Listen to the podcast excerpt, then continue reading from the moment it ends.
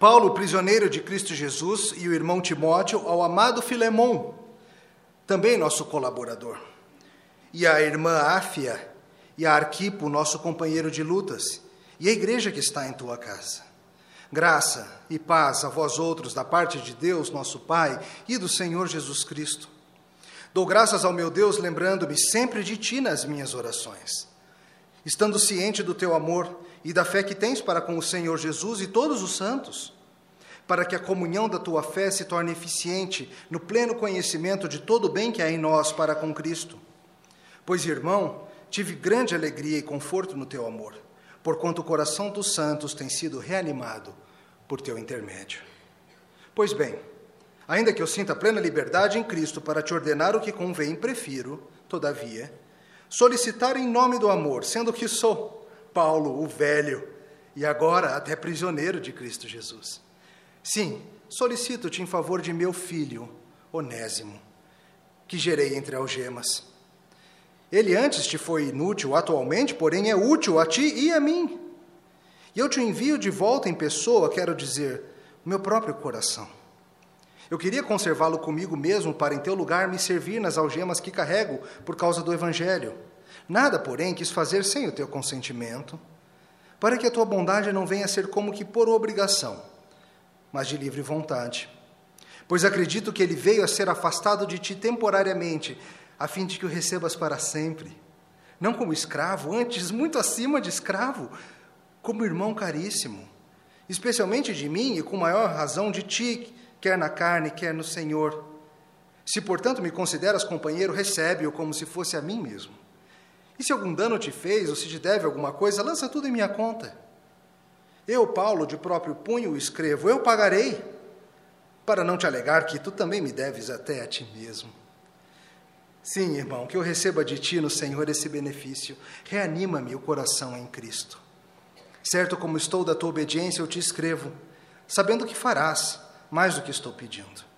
E ao mesmo tempo, prepara-me também pousada, pois espero que, por vossas orações, vos serei restituído. Saúdo-te, Epáfras, prisioneiro comigo em Cristo Jesus, Marcos, Aristarco, Demas e Lucas, meus cooperadores. A graça do Senhor Jesus Cristo seja com o vosso espírito. Até aqui a palavra do Senhor, vamos orar. Senhor, nós agradecemos por essa carta tão pessoal, escrita tantos anos atrás mas que fala para a gente acerca do que é a vida cristã e de como chegamos na vida cristã. Fala para a gente acerca de Jesus. Nós pedimos, Senhor, pela tua misericórdia, que nessa noite nos ajude a aprender de ti, que nos tire da cabeça distrações e outras coisas quaisquer, e ajude-nos, Senhor, a focar no ensino santo do Senhor. Em nome de Jesus. Amém. Qual é a ofensa que você não consegue esquecer? Qual é a ofensa que você não consegue deixar de lado? Sim, às vezes você até esquece essa ofensa por um tempo. Mas de vez em quando, do nada, quando você menos espera, alguma coisa faz disparar no seu coração a lembrança daquela ofensa e é difícil não ficar remoendo. É difícil esquecer os detalhes do que aconteceu. É difícil não ficar passando na cabeça de novo e de novo as frases exatas daquela conversa ou os eventos daquele dia. E a gente fica imaginando como que podia ter sido diferente sem essa ofensa. Qual é a ofensa que você não consegue esquecer? Quando eu pergunto isso para você, você pensou numa ofensa que você causou? Mas provavelmente você pensou numa ofensa que você recebeu. Talvez alguns de coração mais sensível tenham ido para o outro lado, mas o mais fácil é que a gente se foque no mal que fizeram contra a gente. E se esqueça que, no final das contas, se fosse para colocar numa balança cósmica as ofensas que eu fiz e as ofensas que eu recebi, meio que se equilibram. Será que, no fundo, a esperança que a gente tem é essa?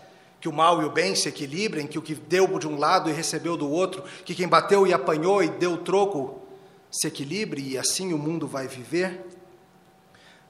Você sabe em algum nível que você não é apenas o ofendido da história desse mundo.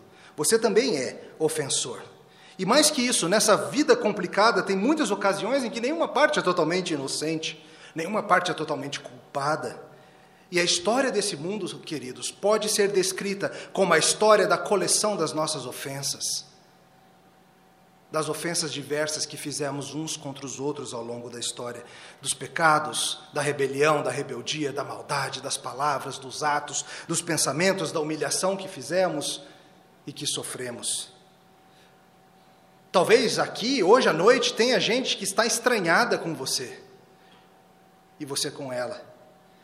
Nossas ofensas são reais e elas doem. Eu já ofendi alguns de vocês e já fui ofendido por alguns de vocês. E eu tenho certeza que não faltaram ofensas aqui nesse salão. Qual é a ofensa que você não consegue esquecer? Ofensas e desagravos são a terrível realidade desse mundo em que vivemos, da experiência que nós temos como criaturas, e elas podem às vezes ser paralisantes. Não são poucas as pessoas que morreram dentro de si, partes dela, por causa daquilo que passou, ofensa dada e ofensa recebida. Tem saída? Hoje nós vamos ver no texto que as ofensas que nos separam exigem reparação. De novo, as ofensas que nos separam exigem reparação. Primeira coisa que a gente vai considerar hoje à noite é o seguinte: o ciclo infernal das ofensas afeta todos os relacionamentos desse mundo. De novo, o ciclo infernal das ofensas vai afetar cada um de nós. Vamos reler o comecinho da carta só para a gente entrar no assunto de novo. Versículo 1. Paulo, prisioneiro de Cristo Jesus, e o irmão Timóteo ao amado Filemão também nosso colaborador, e a irmã Áfia e a Arquipo, nosso companheiro de lutas, e a igreja que está em tua casa. Graça e paz a vós outros da parte de Deus, nosso Pai, e do Senhor Jesus Cristo. Dou graças ao meu Deus, lembrando-me sempre de ti nas minhas orações, estando ciente do teu amor e da fé que tens para com o Senhor Jesus e todos os santos, para que a comunhão da tua fé se torne eficiente no pleno conhecimento de todo o bem que há em nós para com Cristo. Filemão, o que, é essa carta? Essa carta foi escrita por Paulo já velho, como ele se descreve aqui, Paulo o velho, já quebrado, já cansado, já sofrido, mas ainda assim animado, ainda assim seguindo. Nessa ocasião ele estava preso em Roma, junto com ele estava preso Timóteo, e enquanto em Roma, preso naquela situação, pregando para a guarda pretoriana, pregando para um ou para outro, ele acaba pregando para um homem chamado Onésimo. Onésimo era um escravo fugido, que havia fugido da cidade de Colossos e ido para Roma, fugido para a cidade grande. Quem sabe assim com a esperança de se perder na multidão e nunca mais ser encontrado. A gente não sabe como que ele chegou até Paulo. Talvez ele tenha intencionalmente buscado procurar Paulo, sabendo da boa fama de Paulo lá em Colossos. Talvez tenha sido um desses encontros maravilhosos providenciais que o nosso Senhor faz e de maneira surpreendente eles se encontraram na vida. E ao se conhecerem, foram se aproximando, e Onésimo um dia ouviu por meio de Paulo a história do homem morto numa sexta-feira em Jerusalém. Do homem Deus que morreu na cruz. E o Espírito Santo de Deus abriu o coração de Onésimo para que Onésimo cresce e Onésimo se tornou um discípulo de Jesus Cristo e com isso um irmão de Paulo se tornou unido a esse homem, e então a situação que já era complicada ficou ainda mais enrolada. Uma situação complicada se instaura, uma situação que espelha inúmeras situações complicadas, enroladas, confusas nas nossas vidas. Onésimo era um escravo fugido, fugido de um dos membros da igreja em Colossos, um homem chamado Filemão. Filemão era um homem de posses, tinha uma casa grande o suficiente para abrigar a igreja. A igreja de Colossos se reunia na casa de Filemão. E ele tinha escravos. A gente não sabe como que ele era como senhor de escravos, se bondoso, amável, se impaciente ou maldoso. Cristãos com frequência são inconsistentes, isso não é novidade para você. Mas veja como esse mundo pode se enrolar. Paulo, que não era nenhum estranho ao mal que o pecado faz, enviou uma carta para Colossenses. A gente tem essa carta. Mas ele também envia, ao lado dessa carta para os Colossenses, uma carta pessoal para Filemão, para tratar dessa situação. Escravidão. Escravidão nos tempos bíblicos, no Império Romano, era um pouco diferente do que o que a gente pensa quando a gente escuta falar em escravidão na América, nos séculos 18, 19, etc. A gente pensa logo nessa escravidão de africanos no Brasil, nos Estados Unidos. Não era exatamente assim. Como que era então? Os escravos podiam ter sido adquiridos num mercado, podiam ser frutos de dívidas. Eu não tinha como pagar o que eu te devia, então eu ia trabalhar para você por um tempo. Podiam ser frutos de guerras e outras situações. Mas não se enganem, eram tratados como propriedade com pouquíssimos direitos. Não se engane.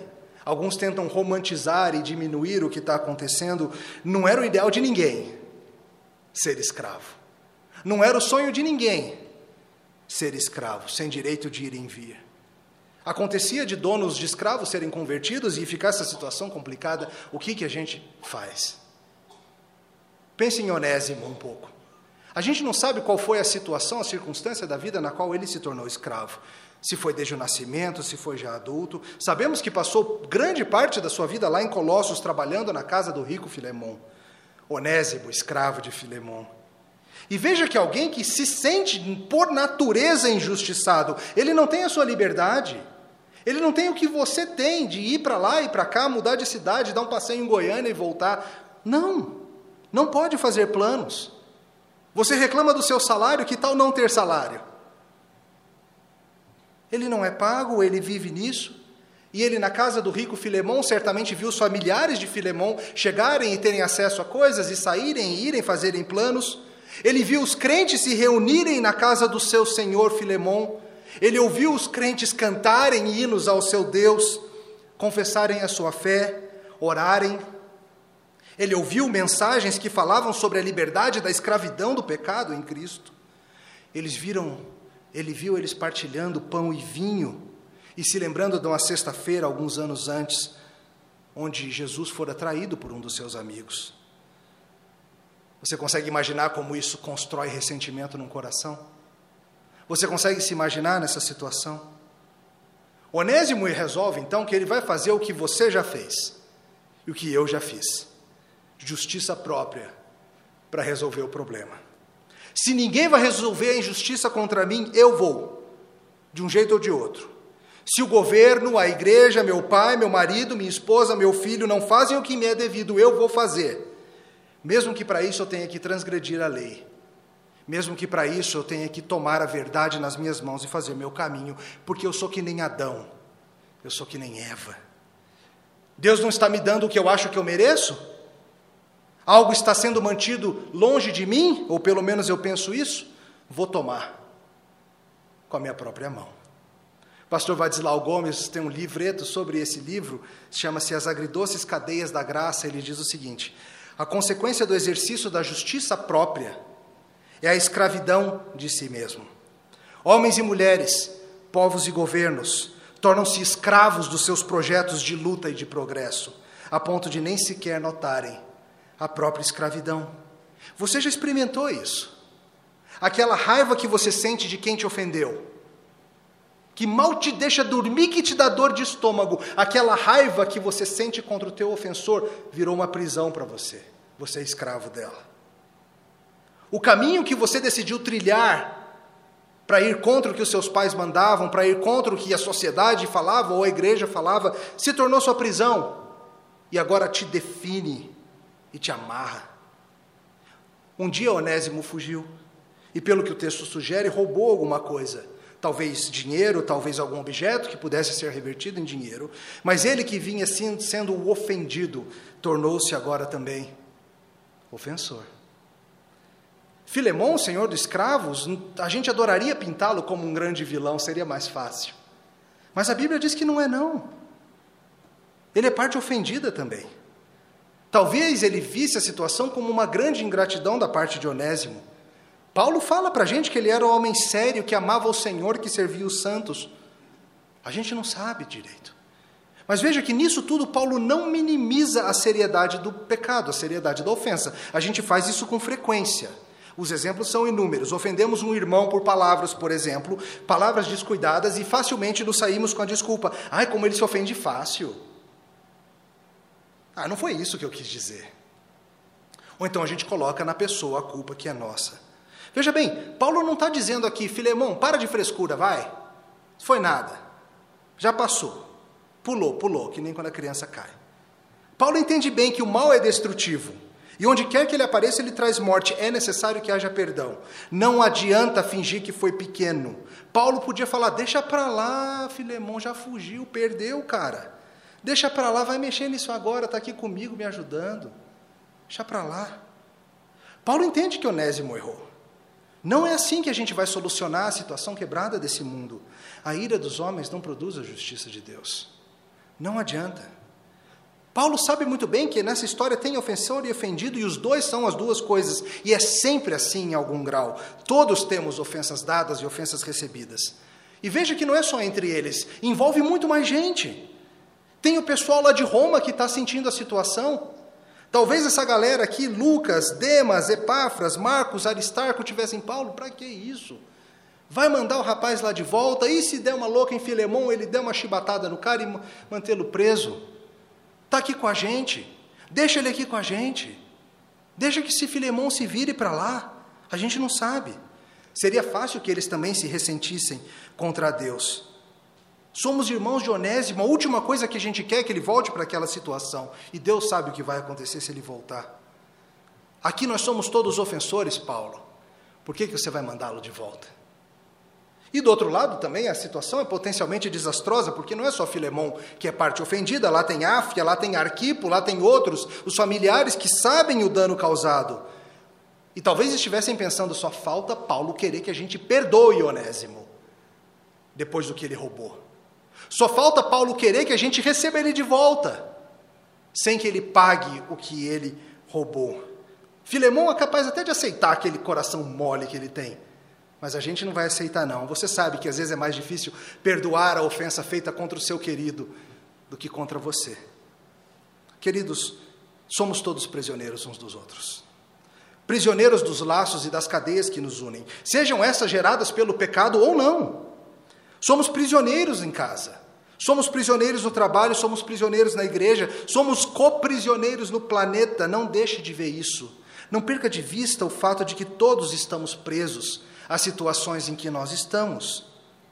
E alguns, e talvez você seja assim, alguns se sentem presos e escravos a seu casamento e adorariam tomar em suas mãos as rédeas da situação e, com senso de autojustiça, achar uma saída. Quem sabe adultério seja uma saída. Assim ele aprende.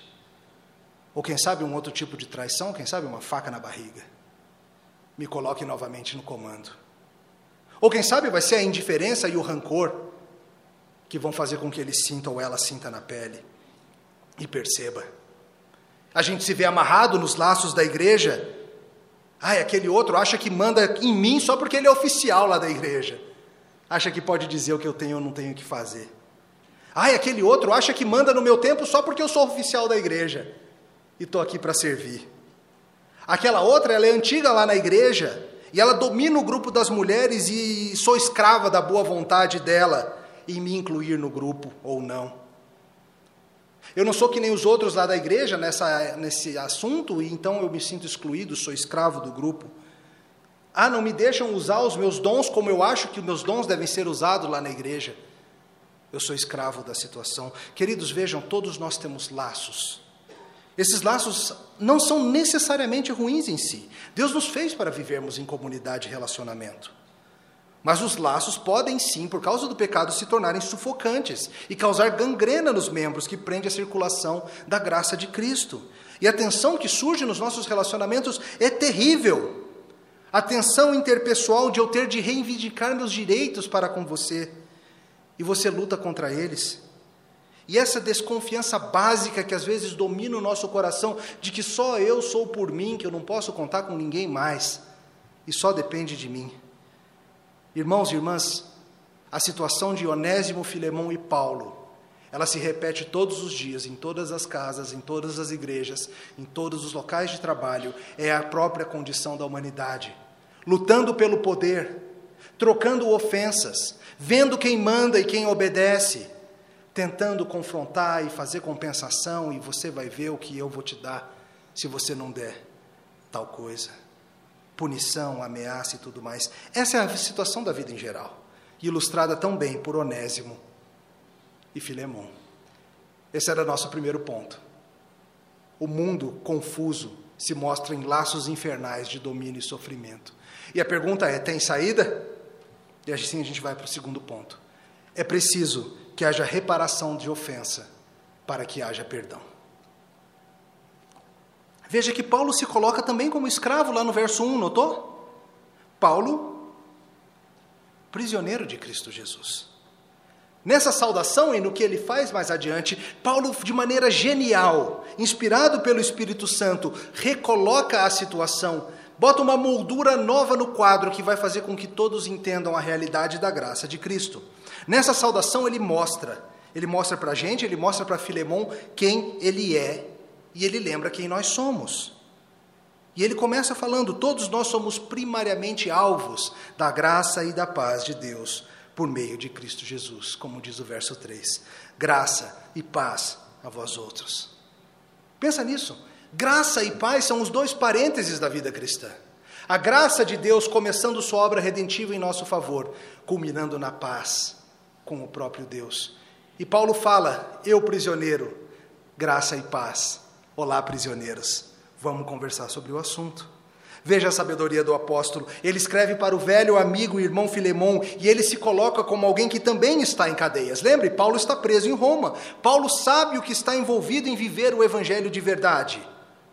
Paulo não é aqui um ingênuo dizendo, esquece, deixa para lá. Paulo já experimentou as terríveis sensações do que é o sofrimento por causa do Evangelho, mas no caso dele, essa sensação já é acompanhada por um espírito que é livre em Jesus Cristo. Paulo está preso em Roma, mas ele é mais livre do que Filemão e do que Onésimo. Paulo está preso, mas ele é livre em Cristo. Paulo poderia ter sido dominado pelo ressentimento contra Roma.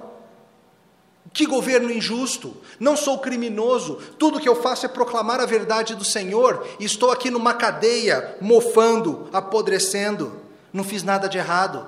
Mas ele não deixa que isso domine o seu coração. Ele não se torna escravo da situação, porque ele é escravo de Cristo. Paulo poderia ser dominado ainda pelo ressentimento contra o próprio Deus.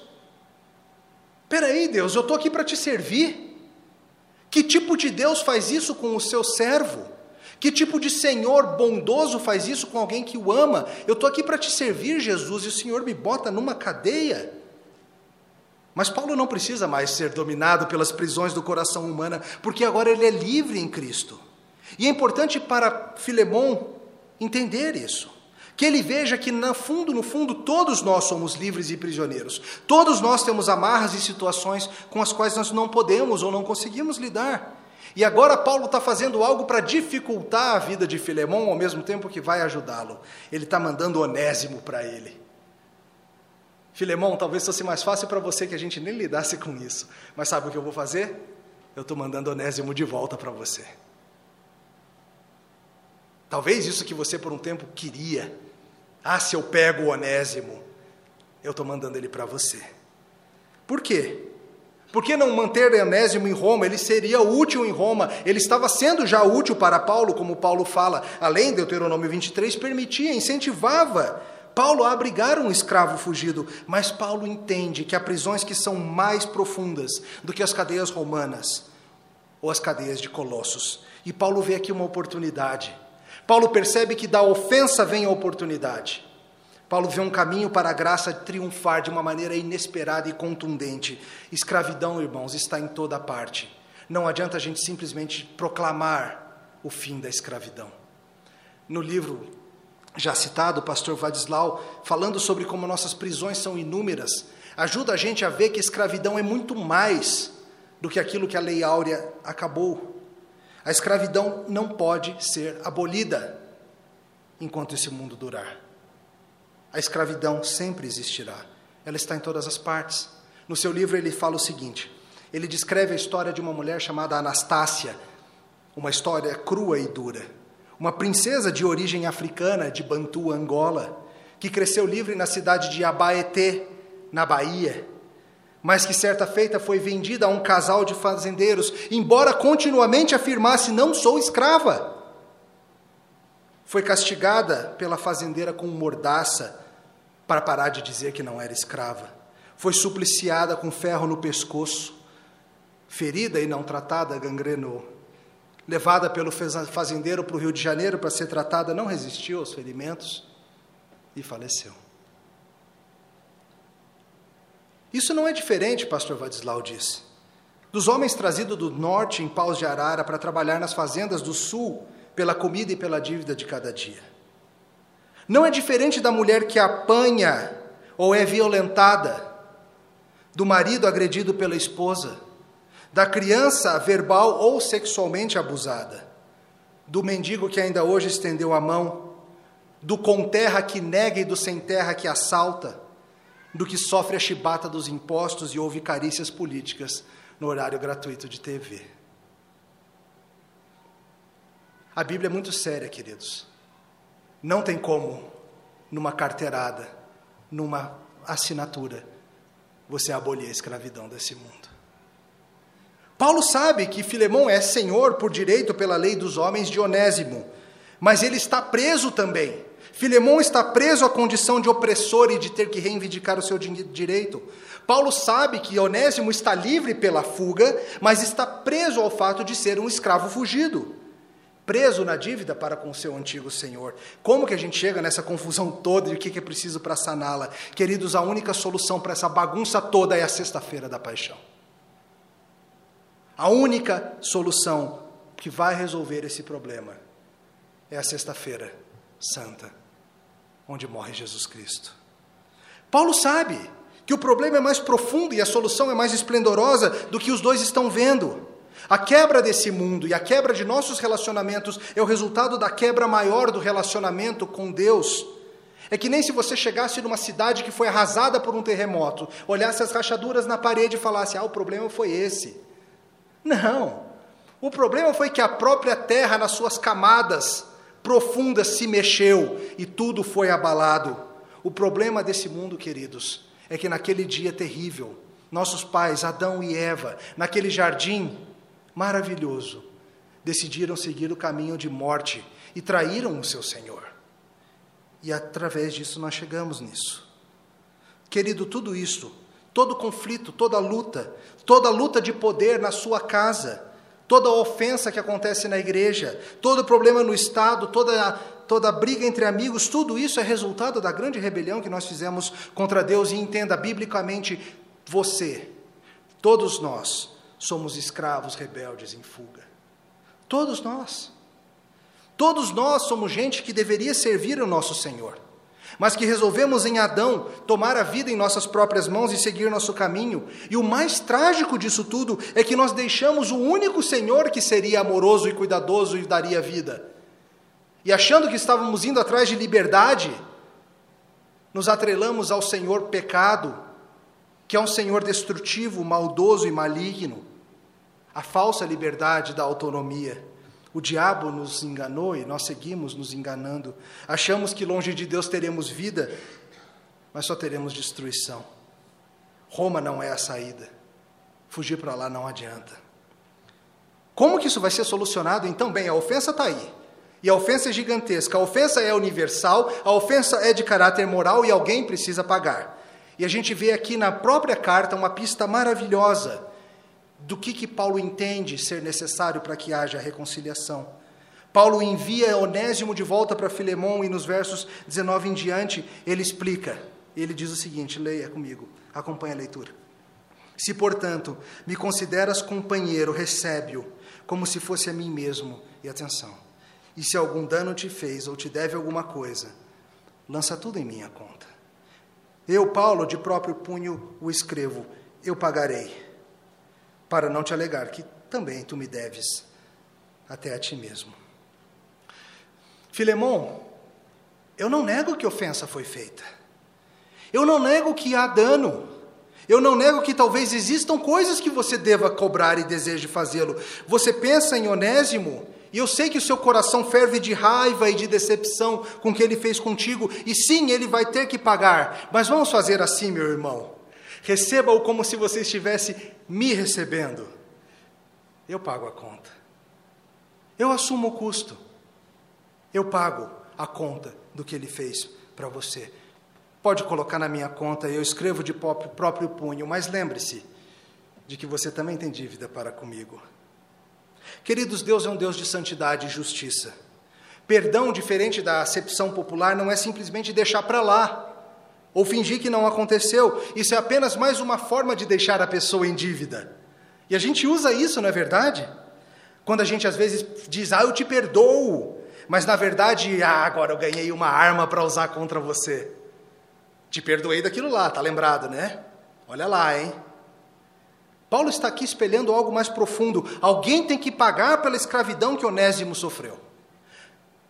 Alguém tem que pagar pela fuga e pelo prejuízo de Filemão, pela prisão e injustiça que Paulo sofre. Alguém precisa pagar pelo que você fez, meu irmão, minha irmã. A ofensa que você já esqueceu, mas que tem alguém que não esquece. Entenda esse princípio: ofensas que cometemos podem ser pagas por outros. Isso deve fazer com que a gente pare e pense na seriedade da situação. Nós não somos apenas ofensores no nível horizontal uns contra os outros, mas no nível mais aterrador. Todos somos ofensores contra o Deus santo, justo e bom. Quando eu firo você, eu estou ofendendo a Deus. E alguém precisa pagar não só pela ofensa contra você, mas muito mais séria, pela ofensa contra Deus. Pensa em alguém aqui da igreja que você gosta, vai, deve ter alguém. Pensou? Agora imagina o plano é o seguinte: eu e os oficiais, acabando o culto, a gente vai levá-lo para trás daquela cortina e a gente vai dar uma surra nele por tudo que você já fez. Todo pensamento ruim que você já teve vai merecer um beliscão. Toda palavra descuidada e ferina que você disse vai valer uma joelhada. Todo maltrato que você causou vai virar surra. E no final a gente vai cortar a garganta dele para que você possa viver.